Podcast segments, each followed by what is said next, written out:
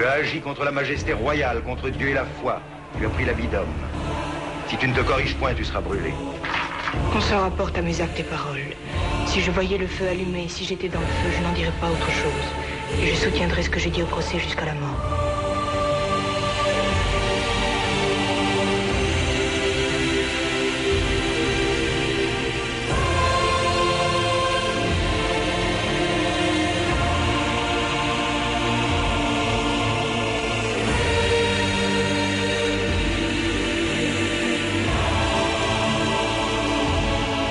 2000 ans d'histoire.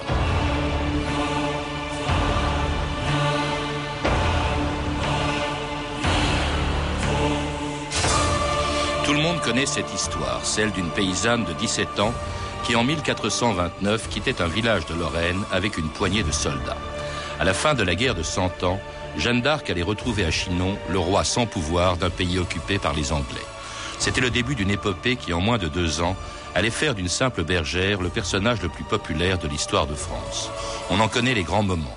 La rencontre avec Charles VII, la prise d'Orléans, le sacre de Reims, mais aussi l'ingratitude du roi de France qui abandonne alors Jeanne d'Arc à son sort et ne fait rien pour la délivrer quand elle est capturée à Compiègne le 23 mai 1430. Et c'est une femme seule qui, neuf mois plus tard, après avoir été livrée aux Anglais, comparaissait devant ses juges le 21 février 1431. Ce jour-là, dans la chapelle royale du château de Rouen, commençait un des plus grands procès de l'histoire.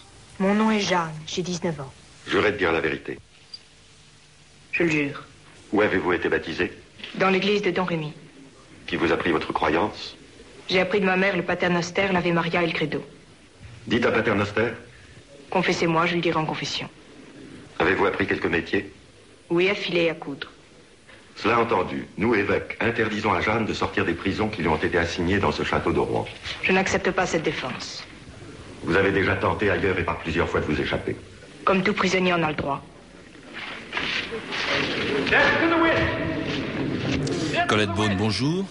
C'était un extrait du procès de Jeanne d'Arc de Robert Bresson, un film très fidèle à la réalité puisque les dialogues sont tirés du compte-rendu exact de ce procès. On a entendu à la fin de cet extrait les Anglais crier à mort la sorcière. Alors ce procès de Jeanne d'Arc, vous l'écrivez vous-même d'ailleurs dans sa biographie euh, qui vient de sortir chez Perrin, c'est d'abord un procès en sorcellerie. C'est pas une sainte hein, que l'on juge, c'est une sorcière et une hérétique. Oui, Jeanne d'Arc avait été capturée comme euh, beaucoup de gens par, durant la guerre et normalement elle aurait dû euh, être faite prisonnière et payer une rançon et donc être délivrée. Euh, à l'époque médiévale, on fait la guerre pas du tout pour faire des morts mais pour gagner de l'argent. Et puis brutalement, Jeanne d'Arc échappe au sort normal des prisonniers quand l'université de Paris a l'idée de la réclamer comme hérétique. À ce moment-là, elle n'est plus un prisonnier de guerre comme tout le monde, il n'est plus question de rançon parce qu'un hérétique ne peut pas être racheté. L'hérésie, c'est un péché devant Dieu, devant l'Église, devant le roi. Et donc, euh, celui qui est hérétique est obligatoirement jugé. Mmh. Donc, euh, elle, sort de la catégorie, si vous voulez, normale, où elle avait toutes sortes de chances d'être libérée, pour entrer dans une catégorie euh, beaucoup plus risquée de ceux qui vont risquer leur âme et leur corps devant l'Église. ce qui est extraordinaire, c'est qu'elle est, elle est seule, parce qu'elle est vraiment abandonnée par le roi de France. C'est elle, pourtant, qui l'a fait sacrer à Reims, c'est elle qui a chassé les Anglais d'Orléans. Et là, Charles VII l'abandonne. Pour quelle raison? Tout le monde est obligé d'abandonner un hérétique. Car celui qui va au secours d'un hérétique est hérétique lui-même à partir du moment où l'université met en jeu l'hérésie, plus personne ne peut envisager de racheter Jeanne d'Arc, de l'échanger, comme ça a été envisagé en fait auparavant. Mais elle a été achetée pourtant par les Anglais. Elle a été achetée euh, par les Anglais, oui. Euh, elle a été achetée par les Anglais à Jean de Luxembourg, qui mm. était l'auteur de sa capture. Et les Anglais, à ce moment-là, euh, se posent en, en rois très chrétiens, eux aussi. Et les Anglais vont organiser le procès pour hérésie. Mais à ce moment-là, le roi de France ne peut plus rien faire. On ne peut pas racheter une hérétique. Alors justement, les Anglais euh, sont contents, ils, souhaitent effectivement ce procès. Au fond, ça discrédite d'une certaine manière le combat euh, qu'a mené Jeanne d'Arc, Colette Beaune. Euh, mais c'est un évêque français, l'évêque de Beauvais, Pierre Cochon, qui va juger Jeanne d'Arc. Pourquoi l'évêque de Beauvais à Rouen? Les procès d'inquisition sont à cette époque-là euh, ont un tribunal qui est composé à la fois du vice-inquisiteur de France, puisqu'il s'agit d'un procès qui a lieu en France, et euh, de l'évêque du diocèse où euh, on a fauté.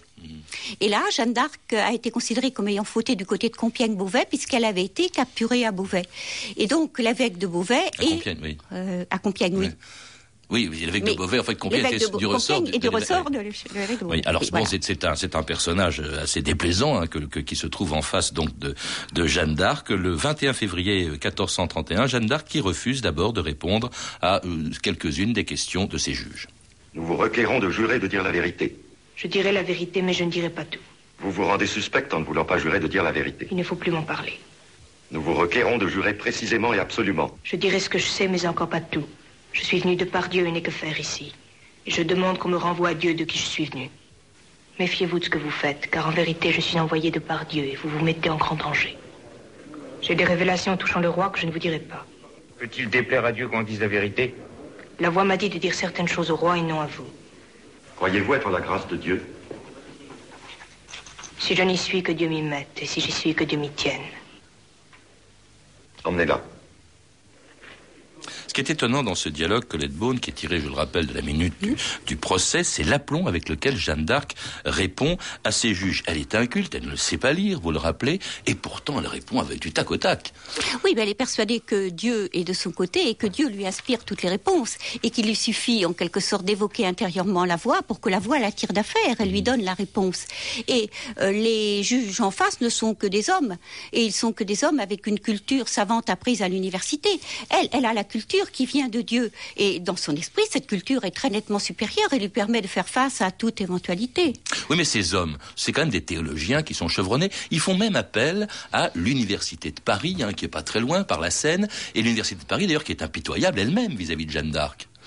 L'université de Paris est normalement euh, consultée pour tous les procès des récits importants. Je veux dire, le fait de l'avoir consultée pour Jeanne d'Arc euh, n'est pas une exception.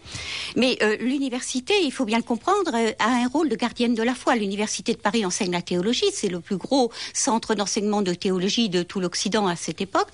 Elle forme tous les cadres supérieurs de l'Église et donc elle se sent gardienne de la foi. Et Jeanne d'Arc lui fait peur. Elle croit à l'hérésie, l'université de Paris.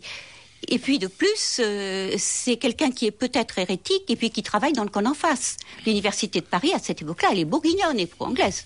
Colette Bond, pourquoi est-ce que Jeanne d'Arc refuse de répondre à quelques-unes des questions de, ces juges? Parce qu'au fond, ça peut aggraver son cas. Par exemple, je crois qu'elle refusait de questions, des questions qui portaient sur le roi, sur les apparitions aussi, hein, euh, qu'elle avait entendues justement à Don Rémy avant de partir euh, rencontrer le roi de France. Il y a deux problèmes différents là-dedans. Il y a le problème du refus du serment en soi. Jeanne refuse de prêter serment. Et c'est une époque où la plupart euh, des hérétiques, les cathares déjà avant, par exemple, les vaudois, refusent de prêter serment parce qu'il ne faut pas appeler Dieu pour de si, petites, de si petites choses. Il ne faut pas prendre Dieu à témoin simplement pour un procès. Il faut, euh, comme on dit dans l'Évangile, que votre non soit non, que votre oui soit oui. Et donc le serment est considéré comme inutile si on est proche de Dieu. Or, comme Jeanne d'Arc estime qu'elle est proche de Dieu, le serment, pense-t-elle, est pour elle inutile. Elle ne veut pas appeler Dieu pour des choses de ce genre. Et par ailleurs, il y a des choses qu'elle a promis à Dieu et à ses saints de ne pas dire, et elle pense que les promesses à Dieu aux saints sont supérieures à ce qu'elle pourrait dire à ses hommes. Et ça, c'est les fameuses apparitions Saint-Michel, Sainte-Catherine, Sainte-Marguerite, etc. Alors, il y a peut-être aussi une autre raison, c'est parce que chacune des questions posées par les juges est un piège visant à accréditer l'idée qu'elle est une hérétique ou une sorcière. En voici d'ailleurs quelques-unes, toujours tirées du compte-rendu exact du procès. En quels vêtements vous êtes apparu Saint-Michel? De ces vêtements, je ne sais rien. Était-il nu Pensez-vous que Dieu n'ait de quoi le vêtir? Avait-il des cheveux? Pourquoi les lui aurait-on coupés? Qu'avez-vous fait de votre mandragore? Je n'ai pas de mandragore, je n'en ai jamais eu. Près de votre village, n'y en avait-il pas une? Oui. À quoi sert la mandragore? À faire venir l'argent. On le dit, mais je n'en crois rien. Pourquoi mettiez-vous votre anneau et le regardiez-vous en allant à l'attaque Mes pères et mères me l'avaient donné, c'était pour la faire honneur. Les bonnes femmes de la ville touchaient-elles leurs anneaux à l'anneau que vous portiez Beaucoup de femmes ont touché à mes mains et à mes anneaux, mais je ne sais pas leur cœur et intention. Receviez-vous les sacrements passant dans les villes Oui. Les receviez-vous en habit d'homme En habit d'homme, sans armes. Arras, pourquoi votre étendard fut-il plus porté pendant le sacre que ceux des autres capitaines Il avait été à la peine, on avait bien raison de le mettre à l'honneur.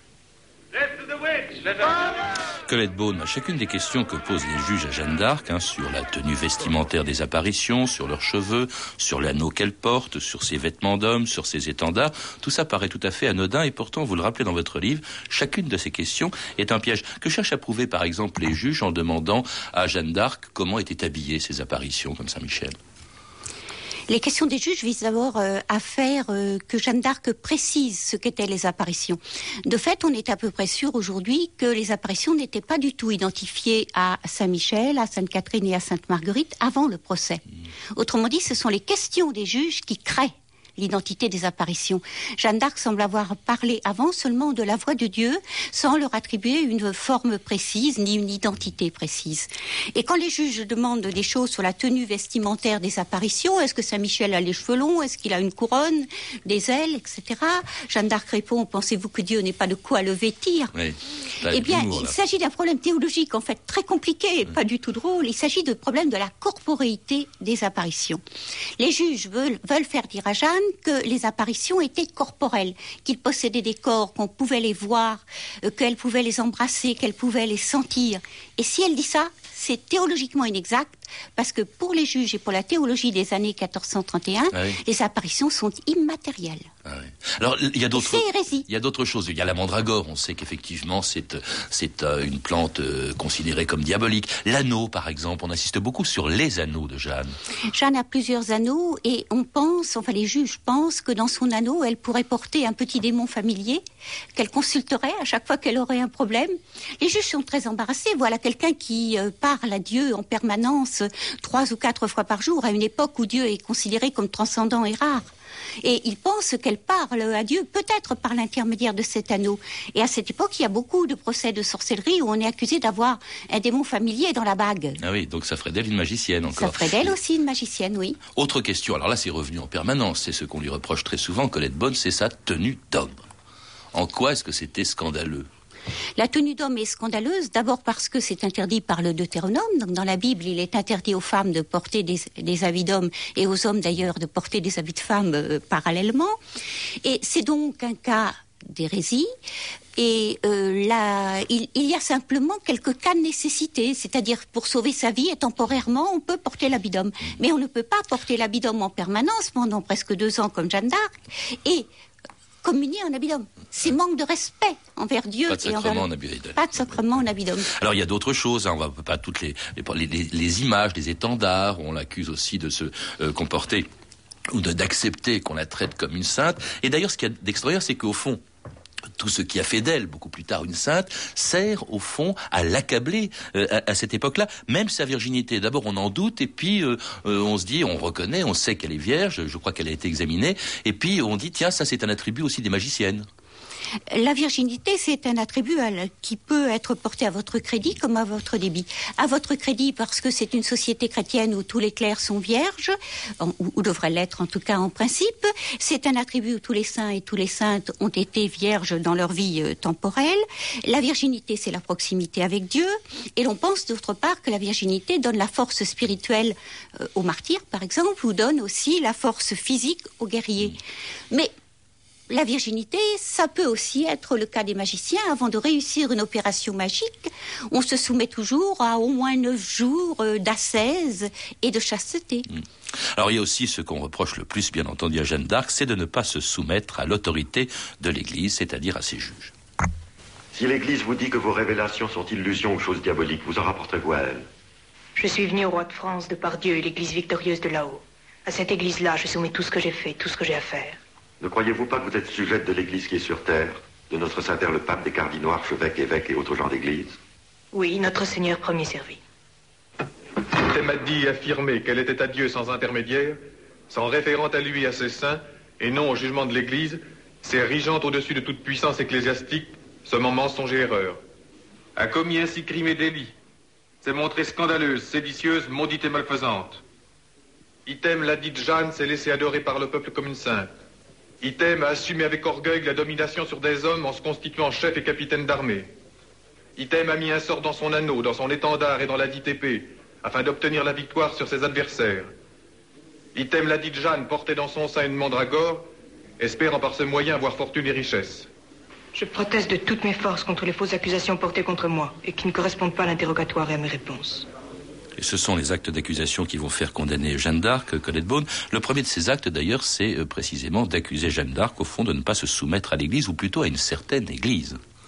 Jeanne d'Arc, c'est par définition euh, une euh, rebelle. C'est quelqu'un qui est parti de chez elle et qui a refusé le sort normal des femmes, qui était de se marier et d'obéir à un mari et d'avoir beaucoup d'enfants et de mourir en couche comme sa sœur Catherine. Et puis ensuite, c'est quelqu'un qui a voulu choisir euh, son destin.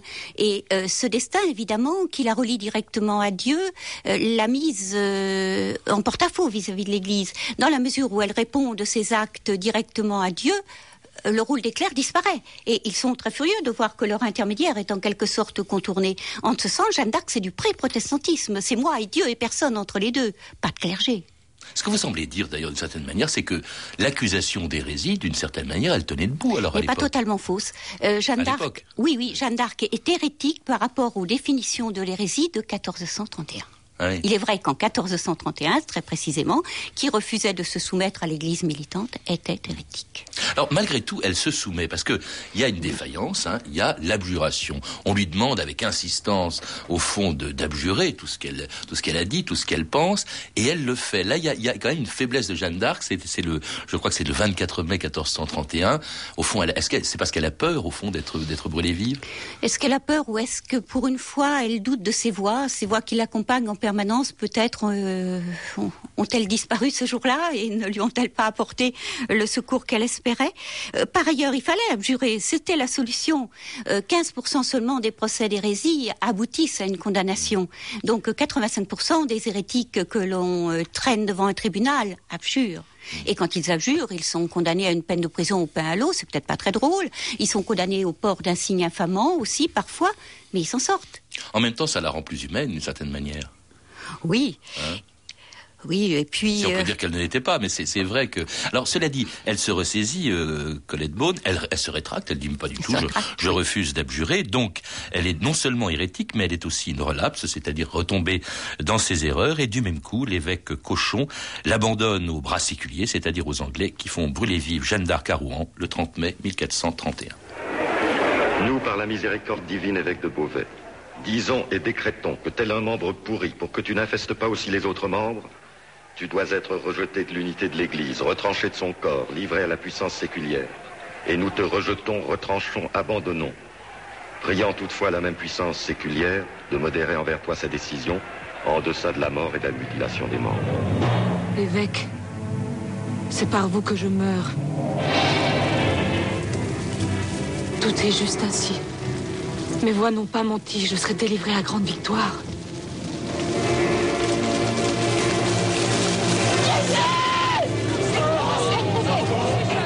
Alors Jésus sera effectivement le dernier mot, je crois, de Jeanne d'Arc, Colette Beaune, sur son, sur son bûcher. On dit même qu'un Anglais aurait crié à ce moment-là, nous avons brûlé une sainte. Je ne sais pas si l'anglais l'a réellement crié, car euh, il ne le crie qu'au procès de 1456, qui est un procès en nullité, et qui est donc un procès fait pour prouver que Jeanne d'Arc n'était pas hérétique. Mais il est très certain quand même que dès 1431, l'opinion a été très hésitante. Euh, même euh, à Paris, des bourguignons bontins se demandaient si c'était vrai que Jeanne d'Arc était coupable, ou si elle avait été brûlée à tort. Jeanne d'Arc a toujours été, en fait, même avant d'être brûlée, l'objet de beaucoup de... Euh, elle peut être considérée pour, contre, et puis on peut aussi hésiter. Euh, même les contemporains ne savaient pas comment la juger.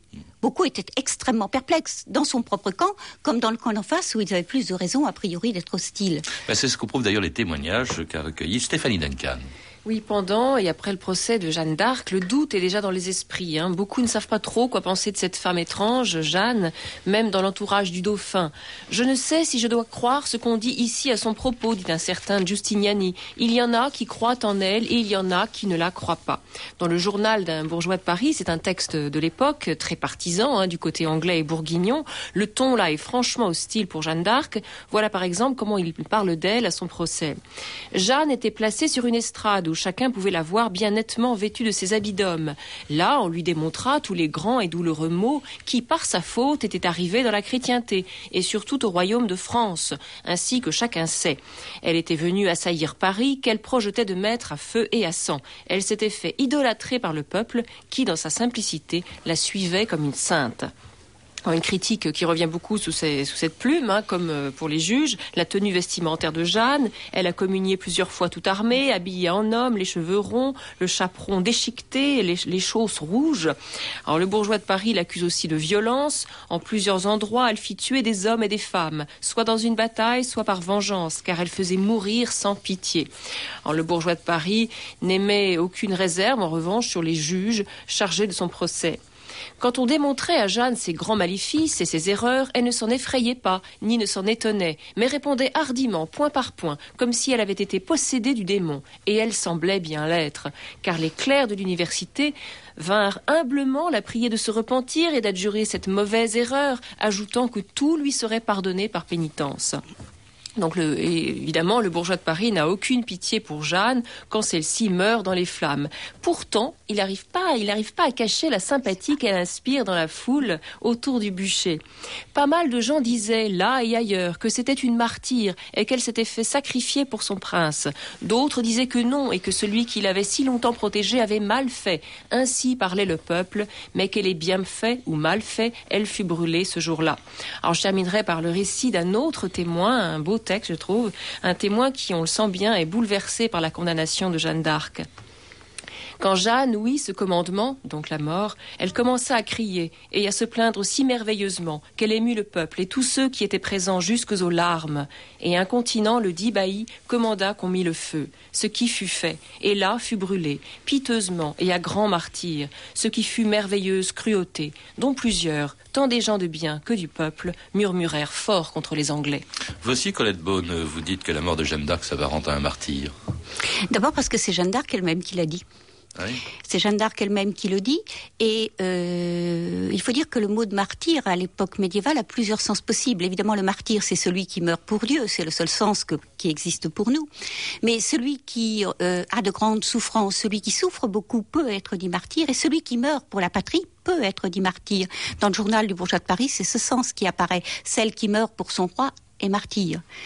Et Jeanne d'Arc, après avoir euh, assumé jusqu'au bout le rôle de prophétesse, une fois qu'elle est condamnée, se replie sur un autre rôle, euh, le rôle euh, de martyr. Elle se replie sur l'imitation de Jésus-Christ. Comme Jésus, elle va être condamnée. Oui, parce que vous dites que son procès ressemble à celui de Jésus. Son procès ressemble à celui de Jésus, mais il faut se souvenir aussi à l'époque qu'imiter Jésus, euh, tout le monde, tous les chrétiens étaient supposés imiter Jésus, et que l'un des grands textes qui apparaît en 1429, c'est l'imitation de Jésus-Christ de Thomas à Kempis. Ah Autrement dit, imiter Jésus, c'était le but de la vie de tout chrétien. Il faut bien comprendre ça.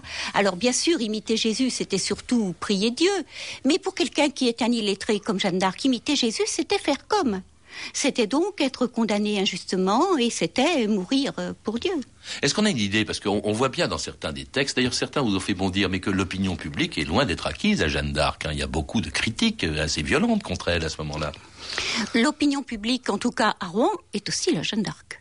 Euh, les Rouennais sont à cette époque euh, pas du tout partisans de Charles VII et l'opinion publique est plutôt hostile à Jeanne d'Arc. Et même dans le camp Armagnac, il y en a qui trouvent qu'elle en fait beaucoup, qu'elle a un rôle qui n'est pas un rôle de femme.